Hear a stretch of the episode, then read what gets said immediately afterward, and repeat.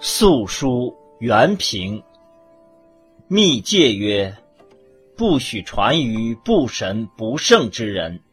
若非其人，必受其殃；得其人而不传者，亦受其殃。汉梁肃曰：皇帝方平蚩尤时，乃玄女起伏封后行诛。汉祖方征秦相时，乃皇师授书留侯，衍成义称人。谋鬼谋，百姓与能。又曰：神道社教而天下服。宋苏轼曰：子房授书于夷上老人，其事甚怪。安知非秦之事？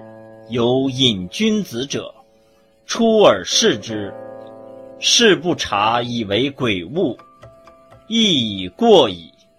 子房以盖世之才，不为伊尹、太公之谋，而特出于荆轲聂政之际，以侥幸于不死。此一上老人之所深悉。老人者。以为子房才有余，而忧其度量之不足，故深折其少年刚锐之气，使之忍小忍而就大谋耳。明承敏正曰：刘侯欲夷上老妇之事，若近于怪，以于观之，待独食者不审也。史记老妇与刘侯曰：“翌日见冀北古城山，黄石即我也。”后刘侯果得而辞之。未始之言，乃老妇自谓其年已迈，后当葬彼，以黄石置其处。亦有庄子所谓“所我于枯鱼之肆耳”。刘侯得而辞之，盖尊其冢上之物，是不忘其人也。今乃为老妇化为黄石，提离也哉？王伟曰：“按黄石公计，黄石振兴之精也。”黄者，星也；实者，星志也。而太史公、班孟坚皆为学者，言无鬼神。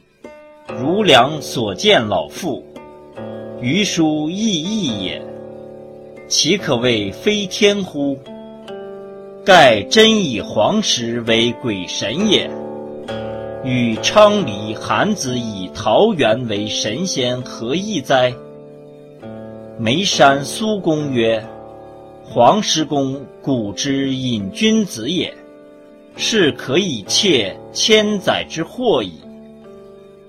然必赖成功之言，苏公之意始白。”汪宗一曰：“子房击秦伯浪，为韩报仇。”黄石公壮其志而惜其轻于用才也，于是命之取履，以折其气，再与之期，以固其坚忍之志，然后授之书，使效于用。